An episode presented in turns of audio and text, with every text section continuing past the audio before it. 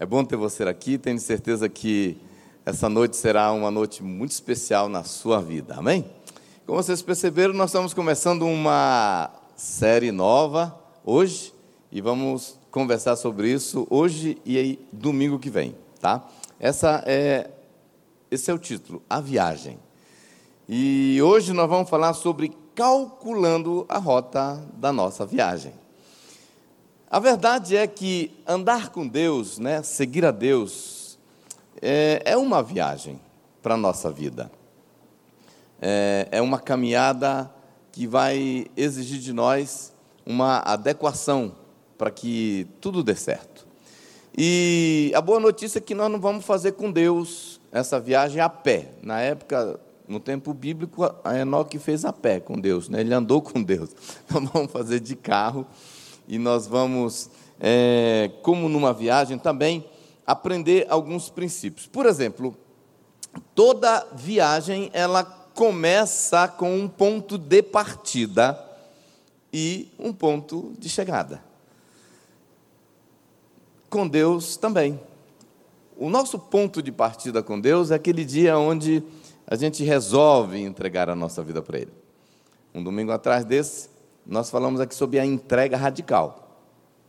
Nós entregamos a nossa vida para Ele e a partir daí começa então essa viagem. Mas existe um ponto de chegada, que é o que Deus tem para nós e o que todos nós desejamos experimentar. Outra coisa nessa viagem com Deus não é diferente das outras viagens, nós vamos precisar tomar decisões. Nós vamos nos encontrar em situações, muitas vezes, que nós vamos precisar decidir. Se a gente para, se a gente segue, se a gente vira, se é para a direita, se é para a esquerda, se a gente segue em frente, se a gente reduz a velocidade, se a gente mantém a velocidade, ou até se a gente acelera. E também nessa viagem, como em qualquer outra, nós vamos encontrar bifurcações.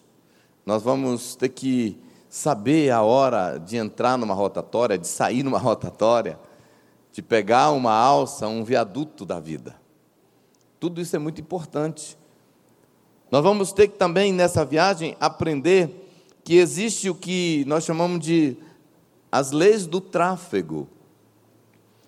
Uma boa viagem não tem como evitar, não tem como se livrar.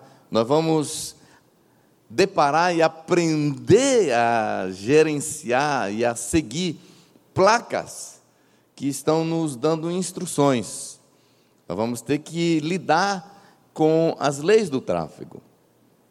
Vai ter um semáforo, vai ter um pare, vai ter um contramão, não pode dobrar. E nós vamos ter que aprender a lidar com isso.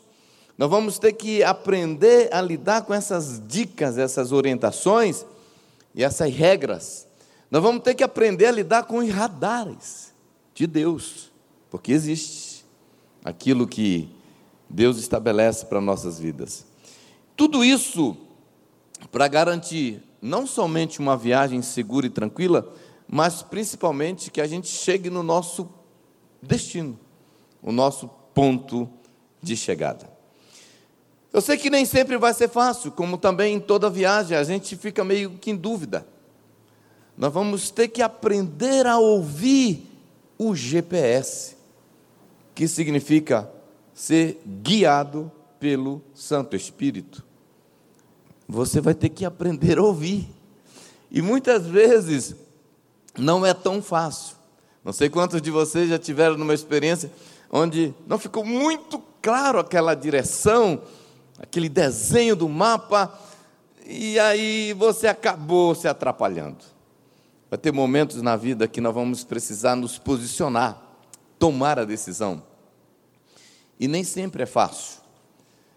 Muitas vezes nós gostaríamos tanto que nesses momentos dessas decisões, muitas vezes rápidas, muitas vezes delicadas, que a gente preferia que fosse mais fácil a gente poder chegar para o pastor e falar assim: e aí, pastor, o que, que você me diz para me fazer? Fale alguma coisa. Né? Nós temos a tendência de pensar que o pastor sabe tudo sobre nossa vida e ele, ele tem uma direção para nós. Né? É tão fácil quando o pastor está lá e ele diz: faça assim. Palavra do pastor, palavra final. Só que nem sempre o pastor está lá para nos dizer. E às vezes, até quando ele está, ele vai falar, querido, vá orar para Deus, para Deus, você ouvir a voz de Deus. Muitas vezes nós gostaríamos que fosse mais fácil, que um anjo tivesse lá na nossa frente dizendo: é por aqui o caminho. E aí facilmente nós saberíamos o que decidir. Nós gostaríamos que fosse tão fácil quanto foi para os magos. Uma estrela brilhante no céu nos guiando até o nosso destino. Seria tranquilo, seria muito bom. Ou uma voz que bradasse em alto e bom tom, nos dizendo: é por aqui o caminho, esse o rumo, esse é o norte, essa é a decisão certa. Só que nem sempre vai ser assim. Não estou dizendo que nunca vai ser assim. De repente você vai ter um anjo aí que vai te ajudar, te assessorar. Mas a verdade é que Deus trabalha por princípios. O que eu posso te garantir é: não se desespere. A sua viagem vai ser tranquila. Você vai chegar lá vai dar tudo certo. Especialmente se você acompanhar alguns princípios que nós vamos compartilhar nessa série, se você acompanhar e tomar a decisão de pôr em prática, com certeza a sua viagem será uma viagem maravilhosa. Está combinado assim? Amém. Então, coloque o cinto, que nós vamos começar. Primeiro ponto que eu quero compartilhar com vocês hoje, que é muito importante. Deus, ele tem um destino para você. Ele tem um destino para você. Sabe, já faz anos, desde que eu me entendo, quase 28 anos no ministério pastoral, que desde que entreguei minha vida para Jesus também eu tenho focado em compreender isso, entender isso para a minha vida, e também eu tenho ajudado e procurado focar muito do meu tempo em ajudar pessoas a compreenderem isso que, eles, que Deus tem um destino, que Deus tem um plano. Até porque eu, eu lembro quando nem convertido eu era, alguns jovens da paz, lá em Santarém, chegando para mim, entregando um folhetinho carimbado com o endereço da paz e dizendo assim: Jovem, Jesus te ama e Ele tem um plano maravilhoso para a sua vida. Não demorou muito tempo, eu estava fazendo isso também com outros. Deus tem um plano para a sua vida. Agora, o legal é exatamente entender isso, né? Que é, nós não estamos indo em, sem qualquer direção, nós não estamos à deriva. A nossa vida com Deus não é uma coisa assim meio incerta, a gente não sabe para onde ir. Na verdade, é, a coisa bacana também é que nós não precisamos puxar para nós essa responsabilidade de definir que destino é esse? Porque Deus já estabeleceu. Eu não preciso me preocupar para inventar um ponto de chegada. Eu não preciso me preocupar para inventar um endereço para o meu destino. Na verdade, eu preciso apenas compreender que Deus já tem esse destino. E outro ponto importante é entender que esse destino não é como alguns pensam, um destino eterno, só para depois, quando eu morrer. Ah, Deus tem um plano, um destino para a minha vida. Não, não. Esse destino é um destino terreno, para aqui e para agora, na nossa vida. Isso é muito importante. Veja o que a palavra de Deus diz em Jeremias 29, 11. A palavra de Deus diz assim: Porque sou eu que conheço os planos que tenho para vocês, diz o Senhor, planos de fazê-los prosperar e não de causar dano, planos de dar a vocês esperança e um futuro. Deus está dizendo: eu que sei, pode crer, eu tenho planos para vocês. E esse plano é um plano muito bom, é um plano que vai te prosperar, é um plano de prosperidade, é um plano que não vai causar dano para você, não vai trazer prejuízos para a sua vida, é um plano que vai ser um plano que vai trazer esperança no seu coração, e é um futuro, é um destino, é um lugar, é um ponto, é uma conquista, é uma realização extraordinária. Sabe, queridos, Paulo, inspirado pelo Espírito Santo, vem e endossa essa verdade na sua carta para os Efésios, no capítulo 2, versículo 10, que diz assim: Pois somos feitura dele, criados em Cristo Jesus para as boas obras, as quais Deus de antemão preparou para que andássemos nela. O que, que a gente percebe? que Deus aqui, na sua infinita sabedoria, Ele nos criou, nós fomos criados por Deus para uma missão, para um projeto, para algo que Ele de antemão, não é uma coisa que Deus não sabia o que, que Ele ia fazer conosco, não, Ele já tinha em mente. Lá em Jeremias disse, diz a palavra de Deus para o profeta que antes que eu te formei, eu te constituí profeta. Ou seja, é um fato isso. Nós precisamos acreditar nisso. Deus já preparou algumas obras para que nós andássemos nela de antemão. Experiência que Ele quer te levar, me levar a ter na vida. Agora, é muito importante nós entendermos o seguinte: são apenas planos, não é uma determinação, não é uma imposição de Deus. Deus não está dizendo que você tem que fazer, é planos. Como um bom pai, todos nós aqui sonhamos. Quando a gente passa a ter filhos, a gente também tem planos. Nossos filhos ainda estão na barriga, a gente já está sonhando com eles já está planejando. Quando eles nascem, quando eles começam a crescer, nós estamos sonhando: ah, meu filho vai casar com uma moça assim, assada. Ah, minha filha vai, olha, ela vai estudar, vai formar nisso, vai fazer faculdade naquela faculdade. E nós começamos a sonhar, projetar. Alguns até já estão fazendo reservas financeiras para isso. Alguns já estão fazendo um depósito para quando chegar aquela idade nós sonhamos para os nossos filhos, nós fazemos planos para os nossos filhos. Quem aqui nunca sonhou? É? Ah, se eu tivesse, se esse menino se tornar um jogador de futebol, se tornar um Neymar, aí não vai faltar mais dinheiro lá em casa, está todo mundo feliz.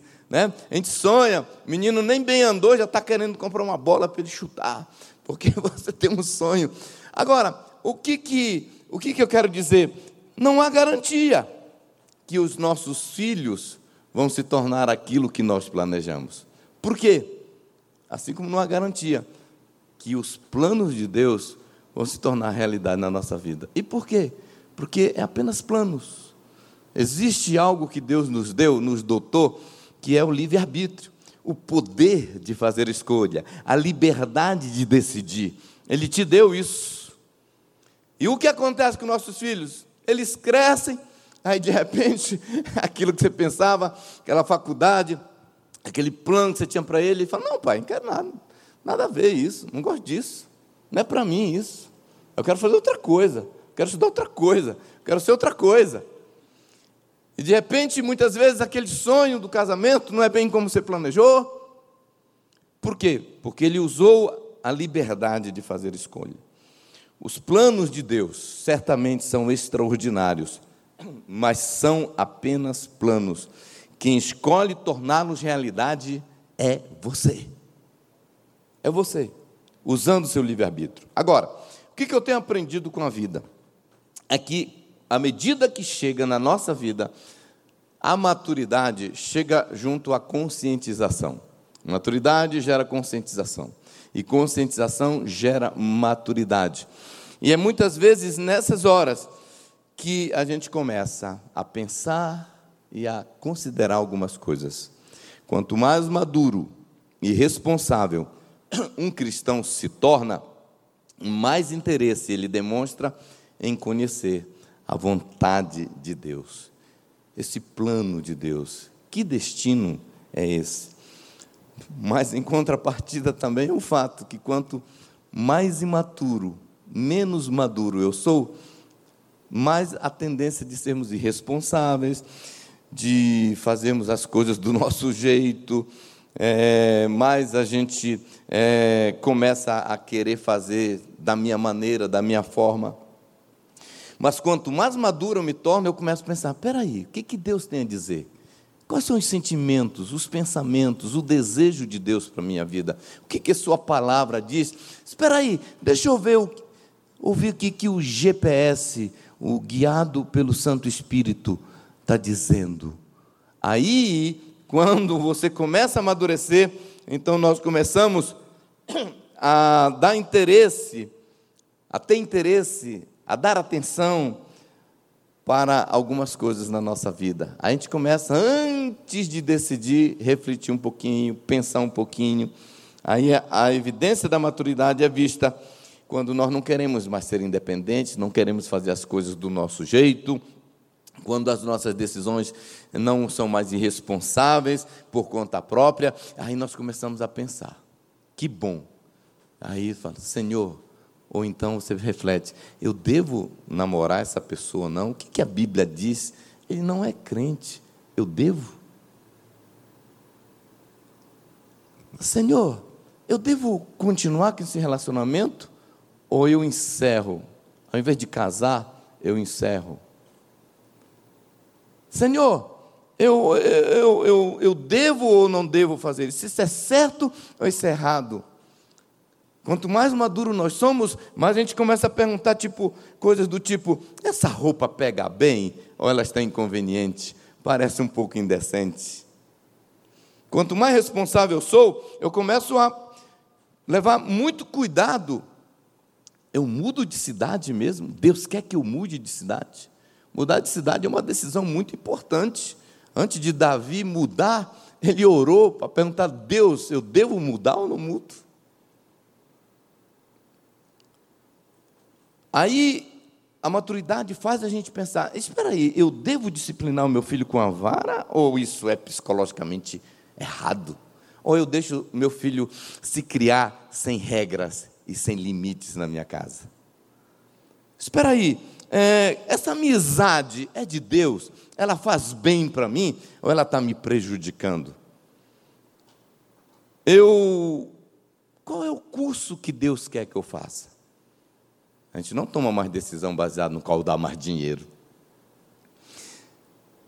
Eu fui criado para quê? Qual é meu chamado? Eu divorcio ou eu não divorcio? Eu declaro isso no imposto de renda, esse valor, ou eu não declaro? Se essas perguntas estão começando a vir na sua mente, se você está começando a dar importância, se você está começando a querer saber se essas coisas devem ou não devem ser feitas, parabéns. Isso é uma evidência que a maturidade está chegando na sua vida. Isso é uma evidência que a maturidade está aparecendo nas nossas vidas. E olha, a boa notícia é que a maturidade, ela gera isso, o que? Amor para com Deus. Você começa a se importar como Deus sente. Você começa a se importar o que Deus está dizendo você começa a ter temor de Deus. A maturidade faz você é, ter, a maturidade gera em você o desejo de agradar a Deus.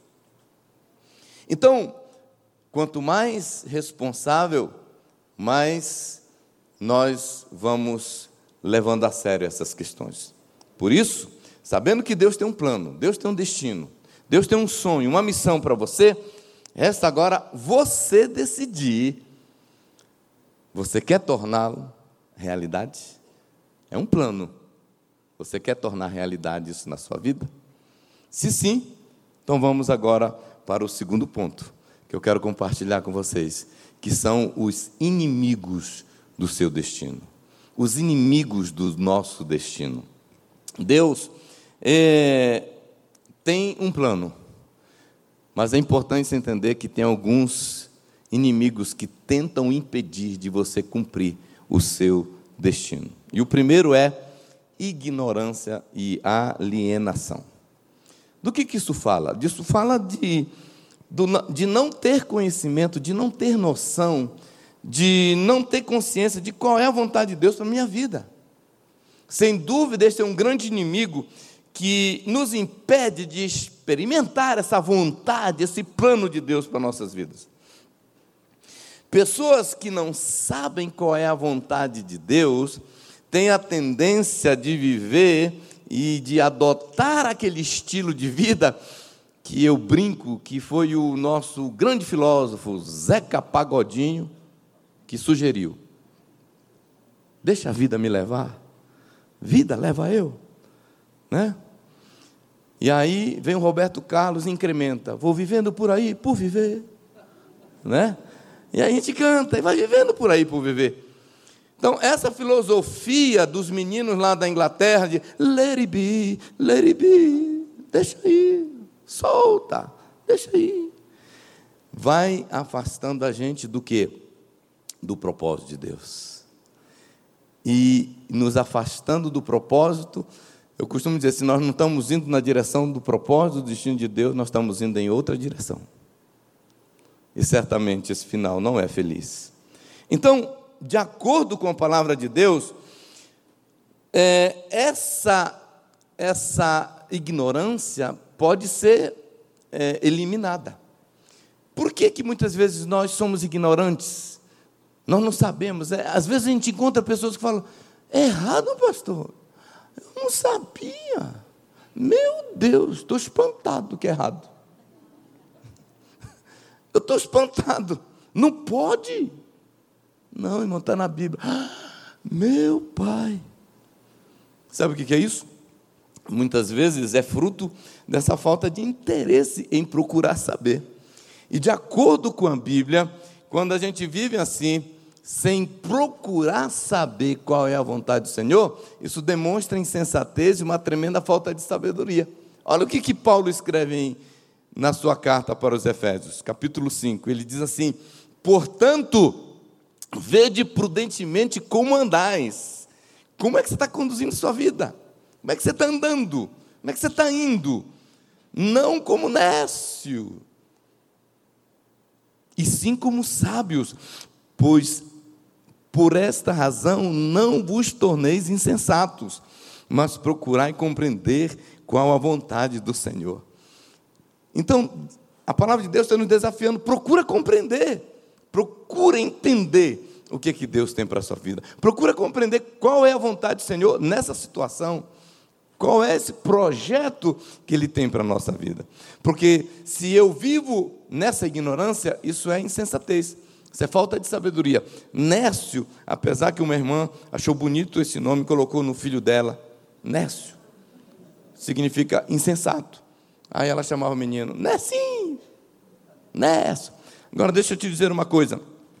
A Bíblia mostra que não somente nós devemos procurar compreender a vontade de Deus, compreender, mas ela também fala que esse conhecimento da vontade de Deus deve ser transbordante na nossa vida, abundante, ou seja, nós devemos ter o, o, o conhecimento da vontade de Deus de forma extravagante, abundante.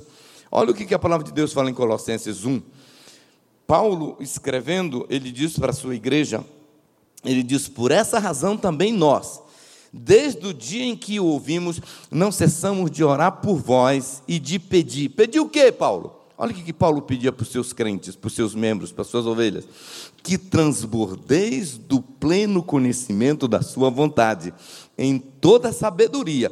Veja que conhecer a vontade de Deus sempre está de mão dadas com sabedoria, não conhecer está de mão dadas com insensatez.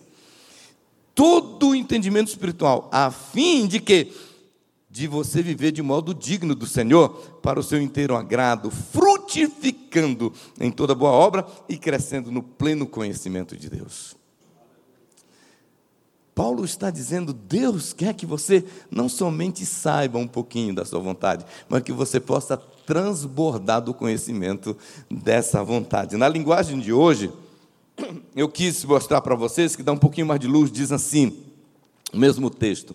Por esse motivo, desde o dia em que ficamos sabendo de tudo isso, nunca paramos de orar em favor de vocês, pedindo a Deus que encha vocês com conhecimento da Sua vontade e com toda a sabedoria e compreensão que o Espírito de Deus dá. Desse modo, quando você tiver esse conhecimento dessa vontade, vocês poderão viver como o Senhor quer e fazer sempre o que agrada a Ele. Vocês vão fazer todo tipo de boas ações e também vão conhecer a Deus cada vez mais.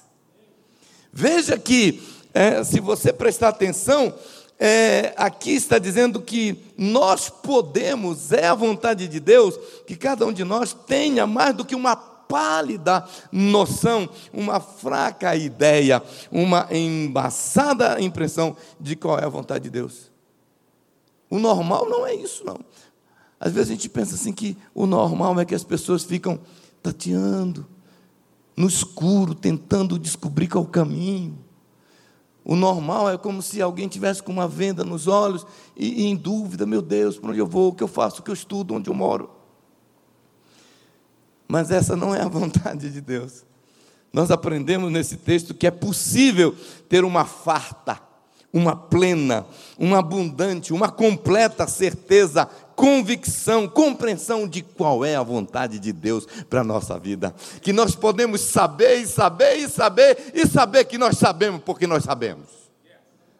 Deus já falou, está claro, e você tem essa convicção, ao ponto de estarmos plenamente convictos plenamente seguros, plenamente convencidos, zero dúvida. Amém, queridos? Você crê nisso? Veja só, a escassez de entender o que Deus quer da minha vida, em nenhum lugar na Bíblia, pode procurar, é colocado como algo normal. O normal é nós sabermos o que Deus quer da nossa vida.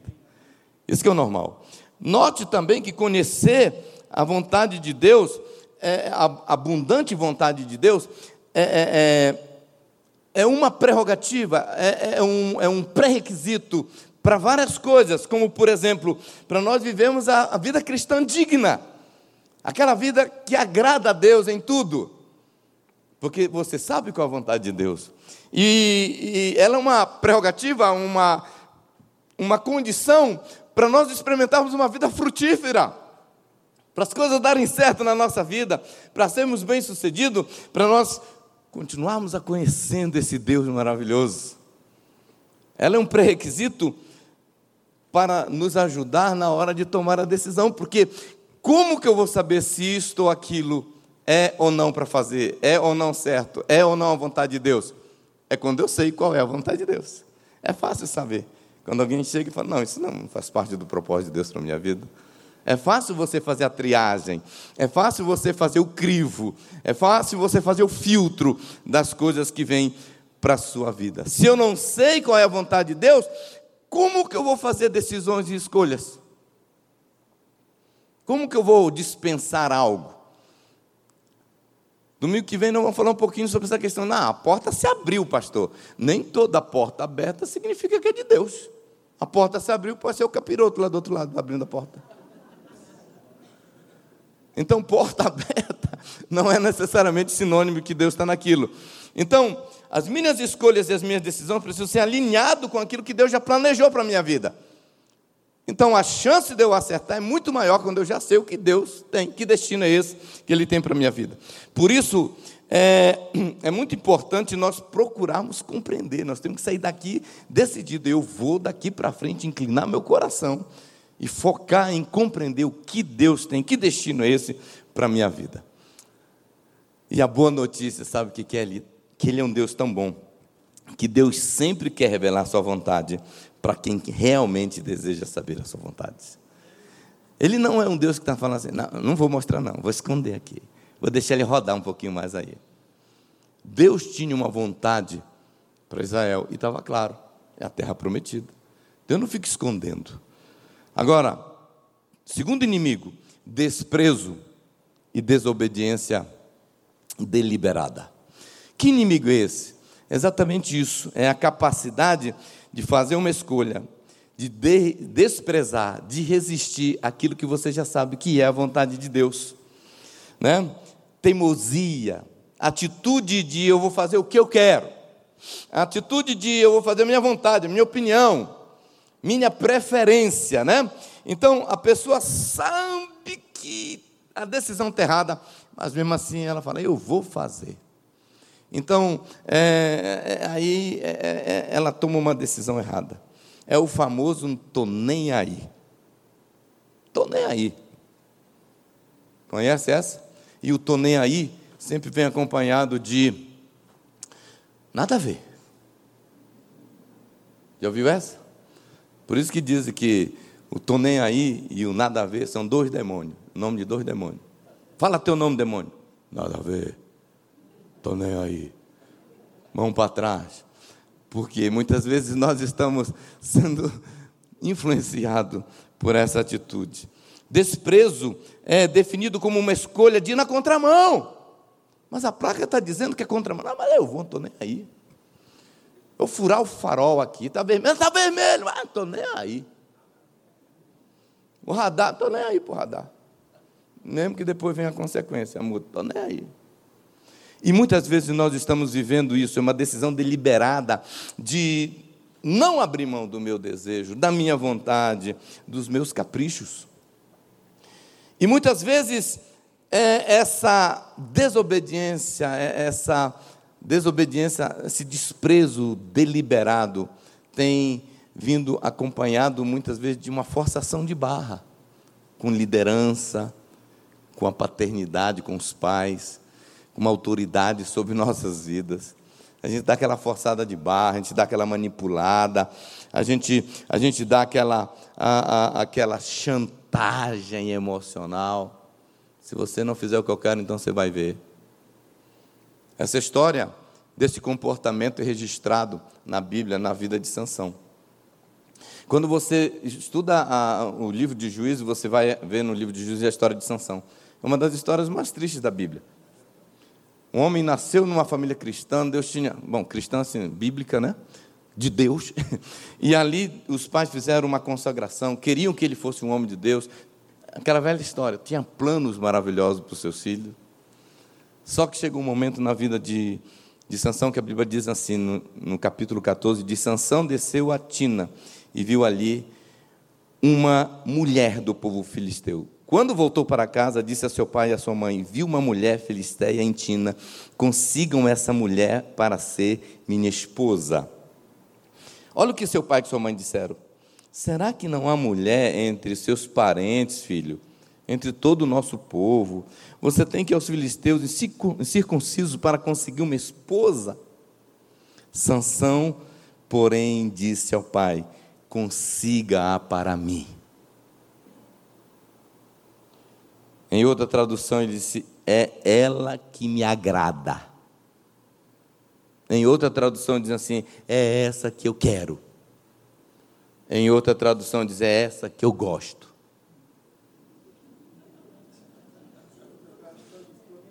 E outra tradução, estou nem aí. É.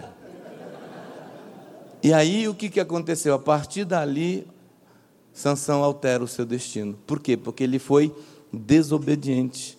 Agora, graças a Deus pelo exemplo de Jesus, porque Jesus estava aqui na terra também. Ele tinha uma, ele estava fazendo uma viagem com seu pai, com seu Deus. Ele tinha um destino também e ele queria cumprir o seu destino. Mas ele chegou um momento nessa viagem que não estava fácil a decisão. Havia uma bifurcação. Ele tinha a, a, a alternativa de fugir da cruz, de, de sair fora daquilo e tinha o plano de Deus para a vida dele. E olha o que, que ele faz, Mateus 26, diz assim: indo um pouco mais adiante, prostrou-se com o rosto em terra e orou: Se meu pai, se for possível, afasta de mim esse cálice, contudo não seja como eu quero, não como eu quero. Ele queria. Outra coisa mas sim como tu queres. Você vê diferença na resposta que Sansão deu para o seu pai e a resposta que Jesus deu para o seu pai?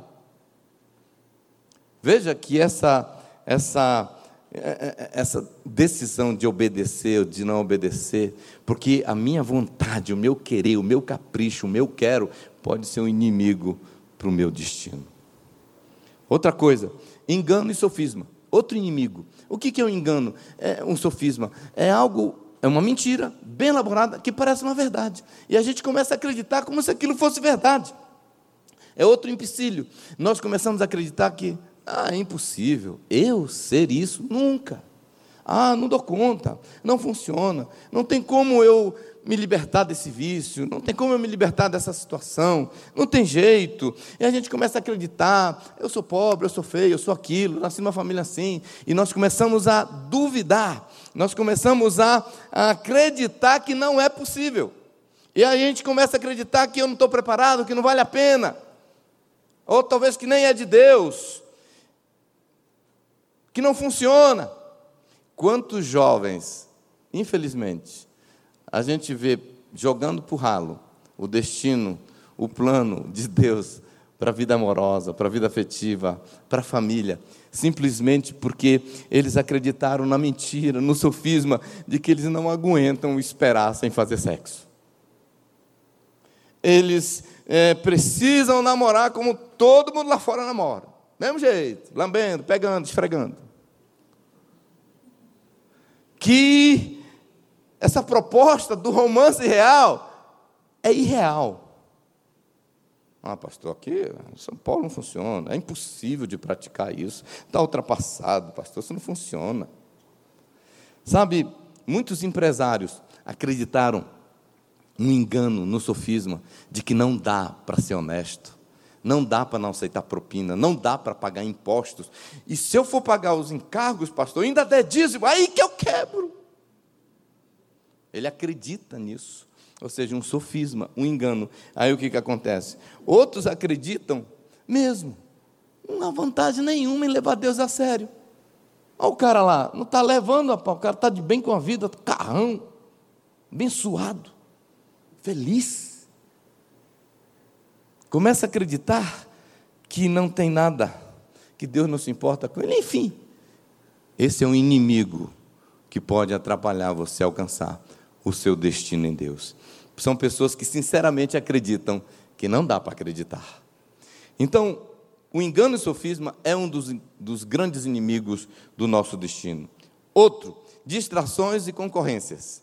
Muitas vezes nós estamos nessa viagem com Deus e até que a gente começa bem dá o ponto de partida, engata a primeira e sai. Mas daqui a pouco nós estamos completamente distraídos.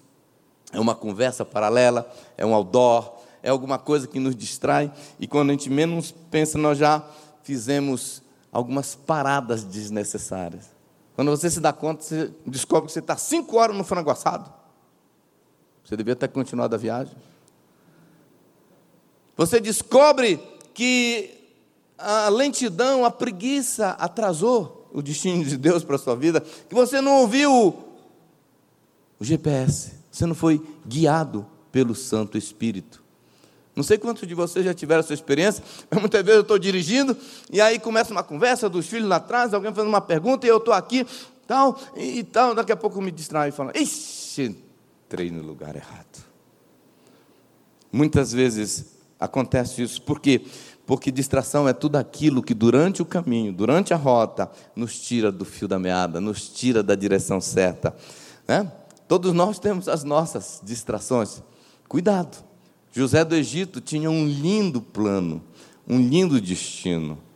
No meio da viagem, em um ponto na estrada, apareceu uma distração.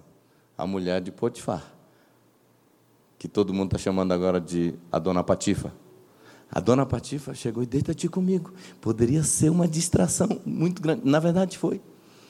E ele teve que tomar cuidado, porque não podia distrair. Ele tem um destino, ele tem um sonho. Deus tem um plano para a vida dele. E não venha me dizer que ah, José do Egito ele era tão santo que não sentia vontade. Na verdade, nem foi tentação. Irmão, se não foi tentação, então não foi tentação. Agora, o fato é que não foi fácil, porque o menino tinha com certeza hormônio. E se não tivesse hormônio, com certeza teria demônio na situação. tentando distrair. E muitas vezes na nossa viagem está lá os demônios, tirando uma de vendedor ambulante, com as suas bandejas, tentando oferecer alguma coisa para se distrair, para atrasar, para tirar você de rota. Deixa eu te dizer uma coisa: cuidado com as fascinações, cuidado, porque muitas vezes nós estamos distraídos com os Netflix da vida. E nós podemos perder o que Deus tem para a nossa vida. Cuidado com os outdoor. Desatento, desocupado, distraído, pode atrapalhar. Muitas vezes são coisas do trânsito, que está acontecendo na lateral, na frente. O cara que está dirigindo do lado, você olha e fala, oh, que carrão. Ah, se eu tivesse um desses. A inveja pode ser uma distração. Muitas vezes você pensa, ah, eu queria, eu queria para o destino dele. O destino dele é melhor do que o meu. Cuidado. E outro inimigo do nosso destino é o medo e desconfiança do amor de Deus. Por incrível que pareça, outro inimigo é esse: é duvidar, é desconfiar de que Deus é bom, que a sua vontade é boa. É uma desconfiança mórbida, doentia, é uma incapacidade de crer que Deus tem e quer o melhor para nossas vidas mesmo. É o medo, é a dúvida se o plano, o destino é bom mesmo. Mesmo que, mesmo que Deus já tinha dito para o povo de Israel: Olha, eu quero levar vocês para um destino maravilhoso, uma terra onde mana leite e mel, uma terra que eu vou sustentar vocês com um fino trigo e com mel que escorre da rocha. Mas eles, sabe o que? Eles duvidaram do amor de Deus, eles duvidaram que o plano era bom. Quando eles foram olhar, não, tem muralhas, tem gigantes. Você sabe que as pessoas muitas vezes duvidam, né? medo de, de, de, de achar que, que se eu for cumprir a vontade de Deus para a minha vida, eu vou perder algumas coisas boas da vida. Será que é, o que Deus tem realmente não é uma fria? Tem gente que tem medo de perguntar. Alguns nem oram, perguntando assim, eu qual a tua vontade para a minha vida? Fala, Senhor. Sabe por quê? Alguns têm medo da resposta. Vai lá que Deus fala assim: muito bem, meu filho, ainda bem que perguntou. Eu quero que você vá para a floresta amazônica. Fazer uma casinha de palha lá e morar junto com os. Para você ganhar lá os índios pelados para Jesus. Você fala, não quero. Tem gente que fala, não vou nem orar nessa área do casamento, porque vai ver que eu oro, Senhor, e Deus fala para me casar com aquela irmã que eu nem acho ela tão bonitinha. Então eu prefiro não perguntar. De repente Deus me manda fazer uma coisa que parece que é uma fria, né?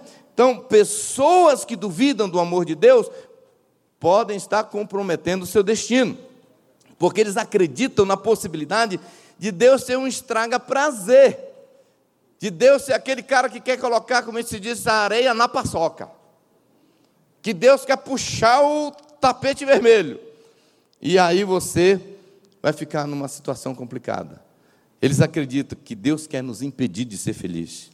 Alguns acreditam que, se fizerem a vontade de Deus, podemos ser prejudicados. Mas a Bíblia diz lá em Jeremias que o plano que ele tem não vai causar dano, não vai causar, causar prejuízo. Nós não vamos perder nada, pelo contrário, nós só vamos ganhar. Por quê? Porque Deus fala que a vontade, lá em Romanos, a vontade de Deus é boa, perfeita e agradável. Amém? Eu entendo isso. Muitas vezes na minha vida já aconteceu de Deus me pedir algumas coisas e falar, ó, vira para a direita. Esse é o seu destino. E muitas vezes vem realmente essa, será? Eu lembro quando Deus falou para mim abrir mão, pedir o PDV, sair do meu emprego, emprego federal. Estava 15 anos lá, estabilidade, coisa boa. E Deus falou: deixa, abandona. E eu pensei: meu Deus, será que é mesmo? Eu pensei, e se a igreja depois não tiver dinheiro para me pagar? Vou ficar no olho da rua? Isso é fria, Deus. Será que Deus quer isso para mim? Está repreendido. Eu estava em Santarém, Deus falou assim: vai para Boa Vista, Roraima. Por que Roraima? Lá no fim de tudo, onde a TAM vai e volta de lá. Fim da linha. Lá tem gente, Deus mandou. E eu lembro, falei, Senhor, gosto de Santarém, minha terra. Aqui tem tacacá, tem praia. Quem viu o Globo Repórter essa semana, viu, se você não viu, veja. Santarém, as praias mais lindas do Brasil, de água doce. Caribe do Brasil. aquelas praias maravilhosas, 20 minutos da minha casa, meia hora da minha casa. Vai para Boa Vista, fui olhando, tinha praia em Boa Vista. Falei, Deus, isso é fria, você quer me tirar minhas praias? Muitas vezes nós duvidamos do amor de Deus. Eu fui para Boa Vista, depois de um tempo já estava feliz, contente, animado, morando bem, igreja crescendo, né, as coisas dando certo, condecorado cidadão de Roraima pelos vereadores, tal, pastor e tal. Aí Deus fala, vai para São Paulo. É fria. Senhor, aqui em Boa Vista é tranquilo, eu durmo com a janela aberta. São Paulo, Atena, como que é São Paulo da Atena? A gente tem a tendência, muitas vezes, de achar que Deus está querendo nos levar para uma. Mas acredite, a vontade de Deus, o destino de Deus é bom, é agradável, é perfeito. E para terminar, já que você conheceu os seus inimigos, então agora corra para o seu destino. Nós precisamos entender o seguinte: se você já sabe que Deus tem esse plano, que Ele tem esse destino. A melhor coisa para você viver, é, é, para você fazer, é descobrir e viver a intensidade dessa aventura de viajar com Deus nessa direção. Acelera, meu irmão. Sai do frango assado agora. Sai da pamonharia. Pega teu carro. Segue viagem. Rumo ao destino que Deus tem para você. Porque o verdadeiro sucesso é exatamente isso a verdadeira sacada na vida é exatamente isso: experimentar, viver a aventura de se alinhar, alinhar a sua vida com o plano e a vontade de Deus, e você experimentar. Não tem nada que se compara com a alegria, meus queridos, a alegria e o prazer de viver a intensidade de cada etapa com Deus, Ele te levando e Ele te conduzindo para aquilo que Ele tem para a sua vida. Não importa com que idade, mas o legal é poder você chegar a um ponto onde, ou você pode falar isso com todas as letras, estufar o peito e poder falar isso, ou mesmo alguém um dia falar sobre você, ou escrever sobre você, coisas que escreveram sobre Davi, Jesus e Paulo, olha o que, que falam. Eu acho que não tem nada melhor do que concluir a vida desse jeito. Atos 13, 36 diz assim sobre Davi: Tendo, pois, Davi servido ao propósito de Deus em sua geração, adormeceu, foi sepultado com seus antepassados e, como todo mundo, apodreceu. João 17,4. Olha o que, que diz a Bíblia. O próprio Jesus falando, no final, quando o GPS já estava dizendo assim: Olha, o seu destino está a 200 metros. Jesus levantou os olhos para o céu e disse: Eu te glorifiquei na terra, completando, cumprindo a obra que me deste para fazer. E por isso que puderam escrever em Atos 13, 29 sobre Jesus, tendo cumprido tudo que estava escrito, tudo que estava escrito a seu respeito, a respeito dele, tiraram-no do madeiro e o colocaram no sepulcro. E Paulo, escrevendo para o seu discípulo Timóteo, ele disse assim: Timóteo, eu combati o bom combate, eu completei a carreira, eu guardei a fé. Eu fui o que Deus queria que eu fosse, eu fiz o que Deus queria que eu fizesse, eu me tornei o que Deus queria que eu me tornasse. Por isso eu quero terminar com a frase de Daniel Colenda, quando ele diz assim: Viva antes que você morra. Domingo a gente continua essa viagem. Deus abençoe.